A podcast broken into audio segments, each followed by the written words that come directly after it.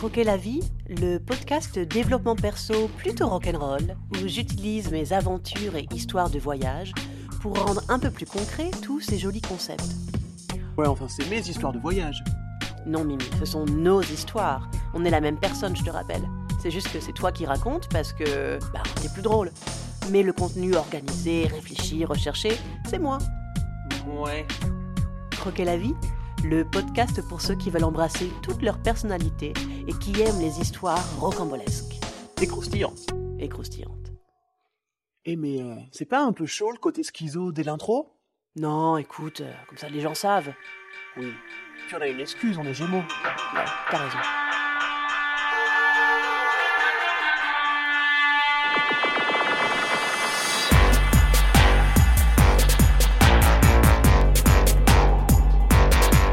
Épisode 17. Embrasser sa pleine lumière pour faire la paix avec ses ombres.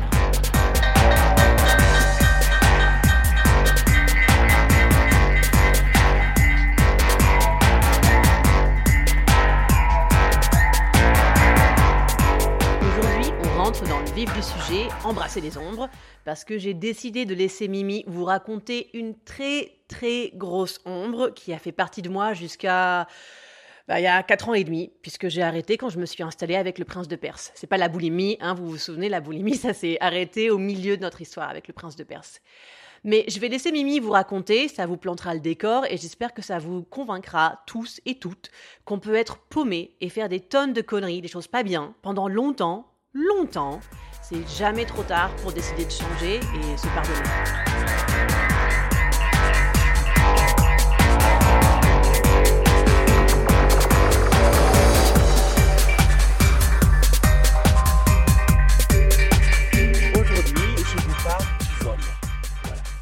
C'est quelque chose qui a fait partie de mon comportement pendant des années. Des années. Quasiment toute ma vie. Parce que j'ai commencé à voler super jeune. Je pense euh, 6-7 ans. Euh, des bonbons à la boulangerie du village. euh, du maquillage. Alors, le maquillage, ça devait être plus tard quand même. Je pense que, genre 10 ans, 10, 11 ans, je commence à voler du maquillage dans les supermarchés. Euh, je volais aussi de l'argent à mes parents, mais enfin, tu vois, genre des petites pièces, des pièces de 10 francs, ceci, cela. Il y avait déjà un peu à cette époque le truc de. Bien sûr, il y avait un peu l'excitation de faire quelque chose de mal et tout, mais il y a, il y a aussi ce truc de. Enfin, de toute façon, c'est pas si grave. Tu vois, je pense que je me dis ça un peu. Enfin, c'est pas. Ça va, c'est pas si grave, quoi. Et euh, le truc continue et clairement s'empire. Alors, d'abord euh, au lycée avec l'alcool, c'est-à-dire que. Euh, moi, l'alcool a été ma première drogue très jeune, hein, dès, dès la fin du collège, 14-15 ans. Et en fait, au lycée, ça continue et ça s'empire parce que donc, bah, je deviens de plus en plus doué pour voler. Je vole au Monoprix. Puis, tu sais, j'étais à La Rochelle à l'internat. Et donc, il y, a- plein de magasins qui vendent du pinot, du cognac, ce que tu veux. Enfin, en fait, j'ai vraiment j'ai des points pour pas aller trop souvent euh, voler dans les mêmes endroits où euh, je récupère des bouteilles, quoi. Et, euh, et avec ce déni, qui continue de bah, c'est pas pas grave c'est pas grave tu vois s'en fout comme d'habitude euh, le capitalisme à bon dos tu vois tous ces trucs euh, trop chers et tout euh, fuck Carrefour fuck Monoprix. Ce qui est bah, je veux dire il y a un peu de vrai là-dedans évidemment mais maintenant je me rends bien compte que enfin fuck Carrefour fuck Monoprix. Si j'avais pas été une grosse alcoolique et puis après par la suite une grosse boulimique euh, j'aurais pas eu envie de voler en fait. J'aurais pas eu ce besoin de euh, d'en avoir toujours plus et bien plus que ce que mon budget me permettait. Parce que c'est ça la réalité en fait. C'est-à-dire que ben au lycée j'ai un petit peu d'argent de poche mais voilà vraiment un petit peu. Donc clairement ça va pas du tout pouvoir payer euh, mon besoin en alcool. Et puis après à 18 ans quand j'arrive à Paris à la fac je suis indépendante financièrement donc je travaille à plein temps au SMIC pour payer ma vie à Paris et tu dois savoir qu'un SMIC tu peux peut-être vivre à Paris, mais t'as pas de quoi te payer de la bouffe que tu vas gerber toute la journée ou des tonnes d'alcool, quoi. Donc, évidemment, en fait, ces addictions, que ce soit l'alcool ou la boulimie, ça, ça devient de pire en pire parce que avec le vol, j'arrive à m'organiser, ben ouais, des crises de boulimie, euh, j'arrive, enfin, moi, mon niveau d'alcool, quand même, toutes ces années-là à Paris, à chaque fois que je sors, j'ai une petite bouteille d'eau remplie d'alcool pur, donc 50 centilitres de vodka ou 50 centilitres de rhum, whatever, bien caché dans mon sac. Tu vois, j'étais aussi devenu très très doué pour faire rentrer de l'alcool en soirée. Donc, il y a, quand même, il y a, enfin, tu vois, 50 centilitres par soir, ça veut dire que oui, je me- il me faut bien deux bouteilles par week-end. Puis comme il y aura sûrement une ou deux, autres nuits euh, dans, la, dans la semaine où je vais faire la fiesta, franchement, je pense que je devais bien voler deux à trois bouteilles par semaine, parfois plus, peut-être parfois moins, mais ça devait être rare. Euh, voilà. Une fois, j'ai essayé de faire un, une sorte de calcul approximatif de combien, pour combien d'argent j'ai dû voler. Franchement, c'est, je peux pas, je peux pas vraiment savoir tellement c'est entre la boulimie, l'alcool. Je voulais du maquillage aussi, euh, des collants puisque je ne portais pas de pantalon, donc euh, j'utilise beaucoup de, de collants. Donc ouais, j'ai essayé de faire un calcul. Je pense je, 10 000, 15 000 euros. Franchement, c'est même pas exagéré.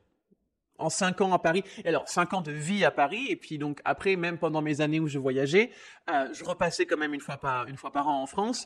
Donc, par exemple, quand je me, faisais, je me faisais une petite semaine à Paname, tu vois, entre mon avion du point A au point B, il y avait, je continuais à voler. Donc, euh, il y a, vraiment eu beaucoup, beaucoup, beaucoup d'argent. Et puis en fait, ap- après avec les voyages, alors ça a un peu ralenti puisque j'en étais pas euh, à la même consommation d'alcool et ma boulimie aussi avait ralenti, mais quand même. euh, dans mon livre donc sur la rose ou l'amnésie salvatrice, où donc je partage des extraits de, mes journaux que je tenais pendant mes années de boulimie. Il y a un moment où j'écris, je raconte que ce- cette fois en Inde où j'ai volé de la bouffe pour la vomir. Enfin, je sais pas si tu vois le, ça me fait encore mal de le dire quoi, mais sauf que je sais très bien que ah, si je veux vraiment faire mon deuil par rapport à ça, si je veux vraiment tourner la page, il faut que je l'accepte et que je pense que le mettre dans mon livre ou ou vous en parlez comme ça, euh, c'est un, gros pas. Mais ouais, ouais, ouais, c'était tellement compulsif et puis c'était tellement devenu une habitude. Genre bon ben, je peux pas, je peux pas euh, dépenser tout mon argent en bouffe que je vais vomir quand même. Donc ben, je vais en voler. Hein, voilà, la bouffe, je vais la voler comme ça au moins je je vais pas tout dépenser non plus. euh, dans ma boulimie et là c'était devenu c'était devenu euh, ma solution quoi mon habitude de junkie. Pareil il y a un autre extrait dans mon livre où je parle de, ce fait de- je suis en train je suis en Amérique latine et je me dis mais meuf tu vas te faire gauler. Tu vas te faire gauler. Ils vont te raqueter toutes tes thunes. Comme ils savent si bien le faire. Ou aux États-Unis, je veux dire, aux États-Unis, ils rigolent pas du tout euh, quand tu te fais choper euh, shoplifting, tu vois, voler dans les magasins. Parce que c'est vrai qu'en France, un des trucs aussi qui fait, je pense, que je l'ai continué pendant si longtemps, c'est quand tu te fais choper, je me suis fait choper plein de fois, plein de fois. Qu'est-ce qui se passe? Ils prennent une, photocopie de ta carte d'identité, tu payes ce que tu avais essayé de voler et tu te casses. Après, si tu te fais choper deux fois, c'est une autre histoire. D'où en fait moi après, après mes cinq années à Paris, j'avais une liste un peu longue comme le bras euh, de, de supermarchés, donc les Monop, les Inter, les Leclerc, ce que tu veux, où je m'étais déjà fait choper, donc je savais que là il fallait pas que je revole, tu vois. Mais Paris étant grand, euh, j'avais le choix si je pouvais pas voler dans celui-ci, je vais trois rues plus loin et il y a un autre supermarché là-bas quoi. Mais aux États-Unis, c'est pas comme ça. Tu te fais choper, ils appellent les flics. Hein. Et, euh, et en fait, c'est un peu comme ça que j'ai fini par arrêter de voler. C'est-à-dire que donc quand je- quand j'y allais aux États-Unis que en tant que touriste, je continuais à voler. Voilà. Je me suis même fait choper une fois, euh, mais euh, ça, c'était de la bouffe, c'était pas de l'alcool. Je pense que l'alcool, ce serait vraiment plus mal, passé, mais c'était de la bouffe. Et bon, bref, ils ont pas appelé les flics.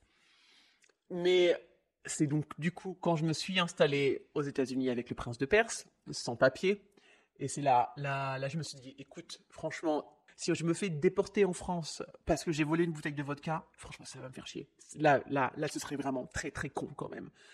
Donc, j'ai arrêté de voler. Non, et puis surtout, en fait, euh, je pense que le, il a, c'est parce que je me suis rendu compte que j'avais un problème avec l'alcool et que je me suis aussi sorti de la boulimie que je, le fait de voler euh, me vient plus à l'esprit en fait. C'est-à-dire que maintenant, je peux voir à quel point euh, je volais tout le temps parce que j'avais pas assez d'argent pour mon addiction. Aussi simplement que ça. En fait, maintenant, euh, ben, j'ai pas envie, j'ai pas besoin de voler, tout simplement parce que je picole très peu. Donc en fait, j'ai l'argent pour m'acheter le peu d'alcool que j'ai envie de boire. Et c'est pareil sur le fait de faire rentrer de l'alcool dans les, euh, dans les bars ou dans les soirées. J'ai arrêté de faire ça. Ça a été une, euh, une, nouvelle résolution après un nouvel an beaucoup trop alcoolisé, où j'ai encore tout oublié, euh, où c'est encore mes potes qui ont dû jouer la nounou pour moi. Et là, j'ai fait, tu sais quoi, en fait, je pense qu'il faut que j'arrête de faire rentrer de l'alcool. Parce que le truc, c'est que ma, mon idée, c'est, ben, j'ai pas assez d'argent pour me payer des drinks dans, la, dans la soirée, tu vois, en club ou en bar. Ben ouais, mais en fait, euh, peut-être que je peux en boire qu'un seul. Parce que j'ai assez d'argent pour boire un drink. Et peut-être qu'en fait, une conso, ce sera assez. ça, c'était, ça a été un grand pas. Mais ouais, maintenant, maintenant, je suis, je suis heureuse d'en être là. Bon, la boulimie est complètement sortie de ma vie, donc évidemment, pareil, ça ne viendrait pas à l'idée de voler de la nourriture de nouveau. Mais, mais c'est pour moi vraiment quand je regarde cette période de ma vie et que ça a été si long, si long pendant des années et des années, et vraiment avec ce déni en mode mais c'est pas un problème quoi. C'est pas un problème. Pourquoi est-ce que le vol ce serait un problème? Et j'avais quelques amis quand même qui me l'avaient un peu pointé. Je me souviens, j'avais un pote qui travaillait, euh, qui était un journaliste et qui voulait m'interviewer sur le la, kleptomanie. Et j'étais là, mais je suis pas klepto. Je suis pas klepto, c'est juste que l'alcool, j'adore ça. Euh, bon, personne ne savait que je, volais, que je volais de la bouffe pour ma boulimie, mais moi j'avais l'impression que voilà, c'était pas si grave quoi. Et, euh, de nouveau, même si ce, discours sur euh, les prix beaucoup trop chers dans les supermarchés ou la marge qui se le font, enfin tout ce que tu veux, même s'il y a un petit peu de vérité là-dedans, je le vois bien. Enfin, tu vois, on peut, il y a bien sûr qu'il y a beaucoup de choses à, critiquer sur notre système capitaliste. Enfin, c'est assez évident. Mais, euh, mais en quoi est-ce que je fais quelque chose pour améliorer ça en volant? Enfin, c'était une excuse pour moi, quoi. C'était une excuse pour mon addiction. Voilà. Pour mon alcoolisme et ma boulimie. C'est aussi simple que ça. Euh, et j'ai vraiment, euh, et maintenant j'ai vraiment ce truc de, pas tellement de honte, mais je suis effaré. Je suis effaré quand je repense à mon mode de pensée et mon mode de fonctionnement par à, l'époque par rapport au vol. Où j'étais là vraiment. Euh, mais je pense que je me foutais tellement de tout. J'étais tellement déconnecté de moi-même. Euh, de... Puis j'étais tellement dans un jeu de rôle un peu constant aussi que ça m'allait bien. Moi j'aimais bien ce personnage de la nana qui, euh, qui vole aussi. Qui vole, je, m'appelais la, Robin des Bois, tu vois. Je vole au riche supermarché pour partager l'alcool avec mes, mes copains pauvres. Voilà, voilà. Hein, c'est mignon la façon dont on se raconte des histoires. Mais c'est pas grave.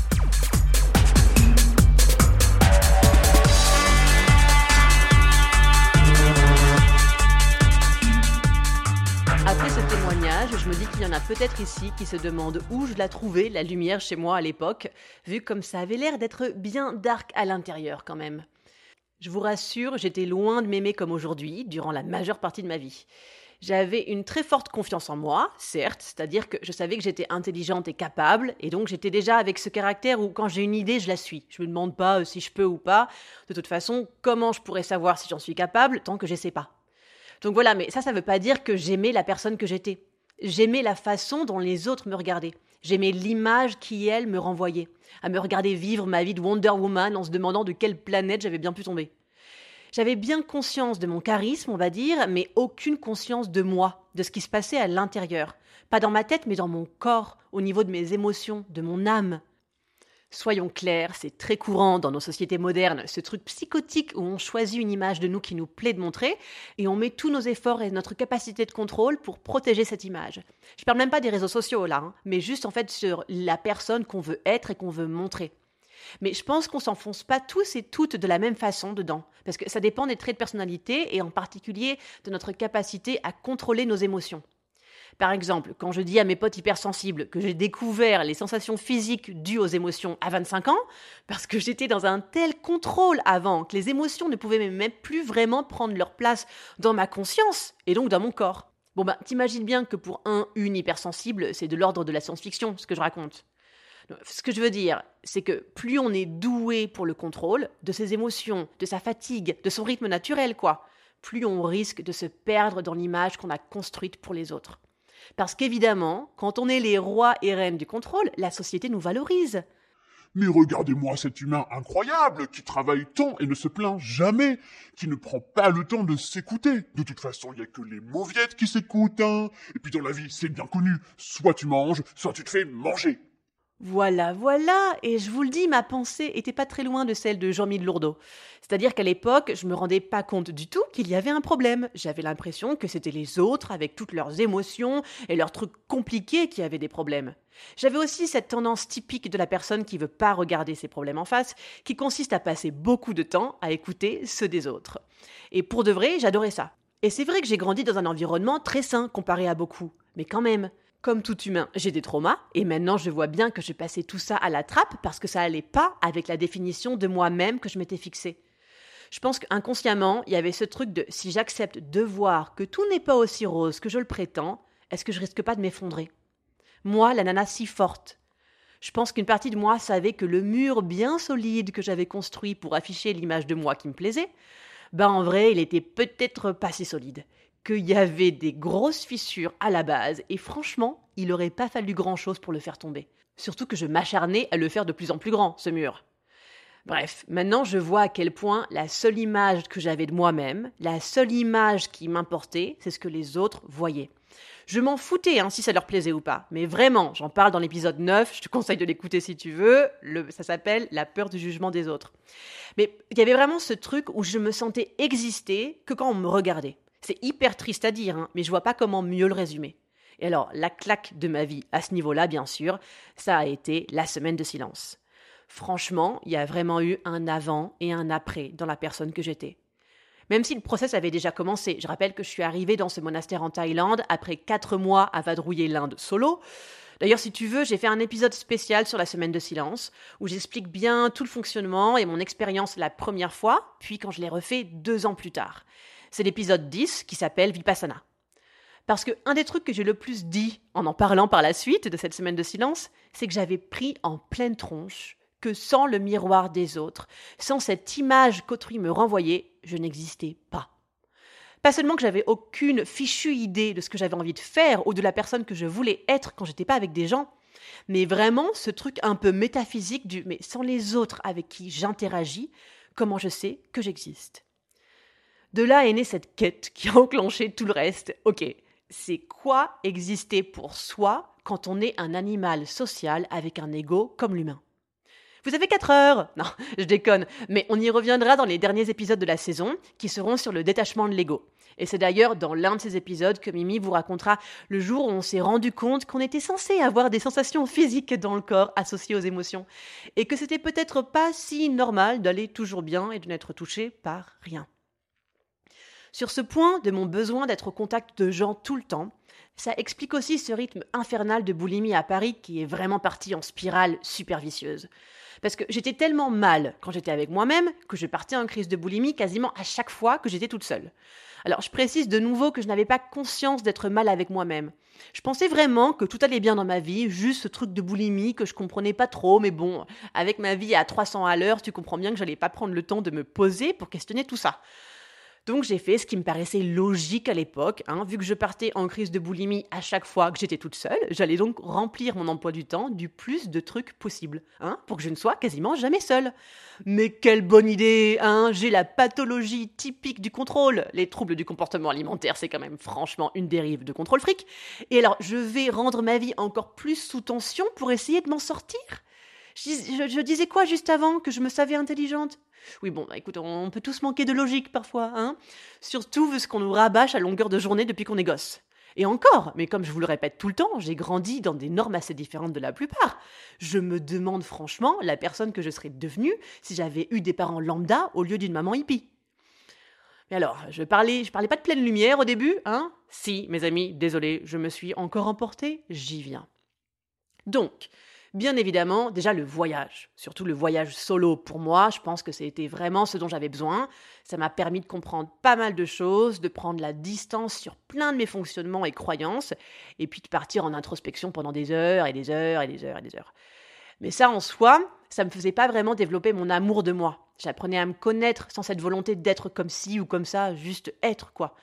Mais bon, j'en étais pas à me dire que j'étais une nana qui rayonnait grave et que j'avais un truc fort à partager aux autres. Alors que c'est ce que je pense aujourd'hui, hein, je vous le dis direct. Et maintenant, ça me semble évident aussi que tout le monde, tout le monde, tout le monde peut atteindre cet état d'être. On peut tous et toutes rayonner de ouf. Et trouver ce truc si unique et magique en nous qu'on sait que l'humanité sortira grandie de notre passage.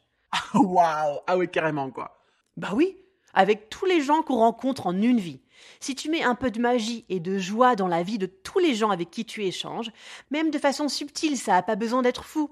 Ben, c'est sûr que l'énergie de l'humanité, si on regarde ça comme un tout qui unit les énergies de tous les humains en vie, hein, elle prend un petit level up en good vibe, hein, grâce à ton passage sur Terre quand même.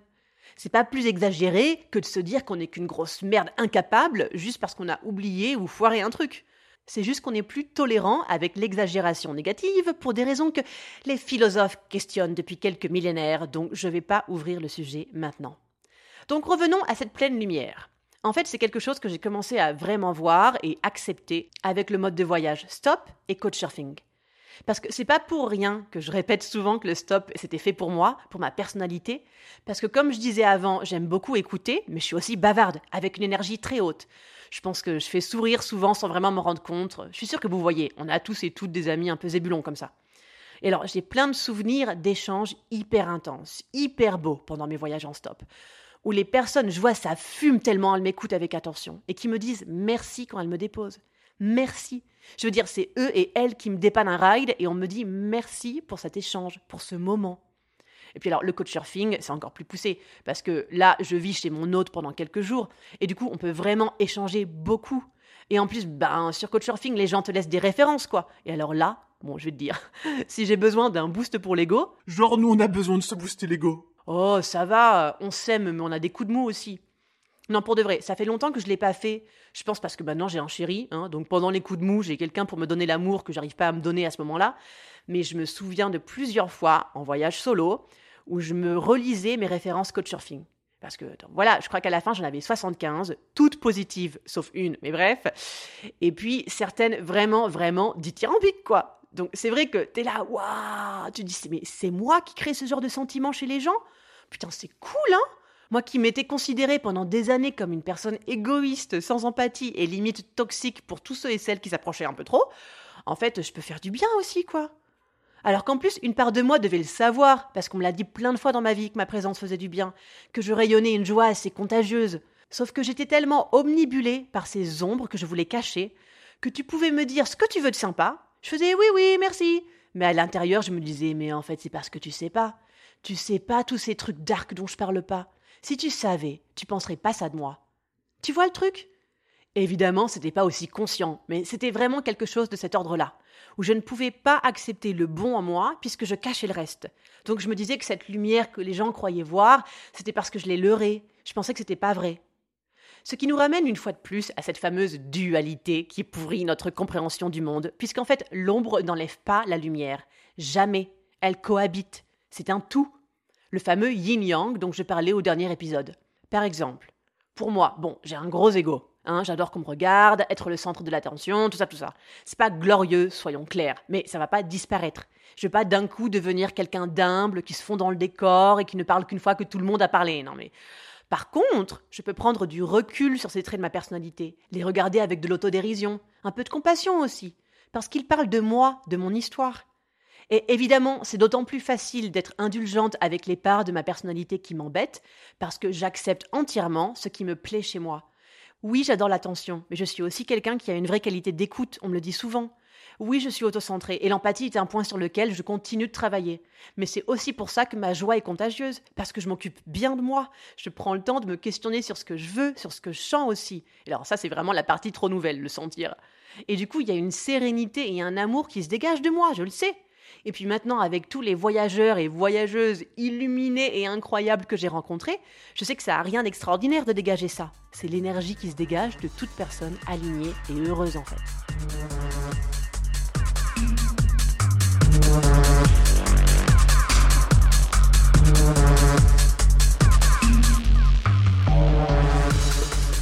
Un dernier exemple, et on va se quitter là-dessus. Avec le couple, j'ai découvert la jalousie. Ça m'était arrivé une fois rapidement avec mon ex, vous savez, le seul et l'unique. Mais bon, on était restés ensemble un an et demi, donc ça avait été très anecdotique. Avec le prince de Perse, ça fera 5 ans dans 3 mois qu'on est ensemble, donc le sujet a pu se creuser un peu plus. Et ça a vraiment été un choc pour moi de sentir la douleur de la jalousie comme ça. Déjà de me voir jalouse, j'y croyais pas. Mais en plus, c'était avec une nana qui est une copine, donc je savais que c'était débile. Surtout que j'ai une confiance totale en lui. Hein. Mais on était voisins, voisines avec elle au Mexique l'année dernière, et du coup, le truc est monté dans ma tête. C'était innommable, franchement. Je pensais pas qu'on pouvait avoir si mal dans son corps à cause d'une émotion. Mais bref, au bout d'un moment, j'ai fini par vider mon sac, j'ai bien pleuré, il m'a rassuré, mais, mais déjà, rien qu'en le disant à voix haute, mes doutes, mes peurs, des trucs complètement débiles que j'imaginais, déjà ça s'est stompé. En le verbalisant, ça perdait tout le drama que ça avait gagné à tourner en boucle dans ma tête. Et ça, tu vois, ça a été une vraie leçon sur le fait de s'accepter entièrement aussi. J'ai essayé de repousser la jalousie, parce que ma tête savait que ça ne faisait pas sens. Bah oui, sauf que ma tête, elle n'est pas toute seule à contrôler mon être. Et si mon cœur me dit des trucs, faut que j'écoute. Alors ça ne veut pas dire que ma jalousie est justifiée, mais qu'elle doit être regardée, qu'elle me parle d'une part de moi ou d'un besoin que j'ai négligé. Et même si ça me fait chier, faut que je le regarde en face, parce que c'est en comprenant pourquoi je ressens ça que je peux prendre de la distance et avoir de la compassion envers ces parties de moi qui me plaisent pas forcément.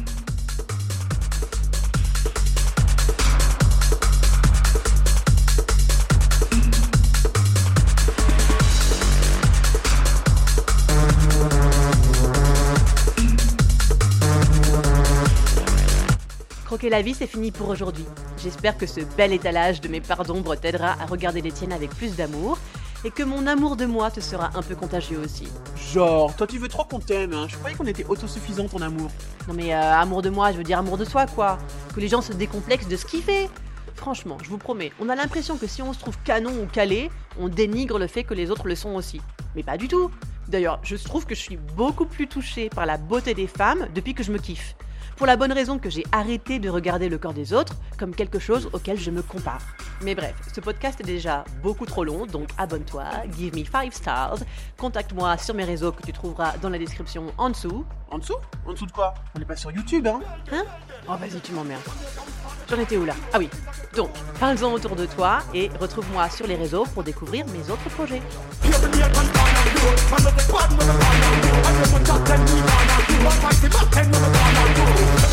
Merci à Louis pour la musique du jingle et à Pete Masta pour celle de l'épisode.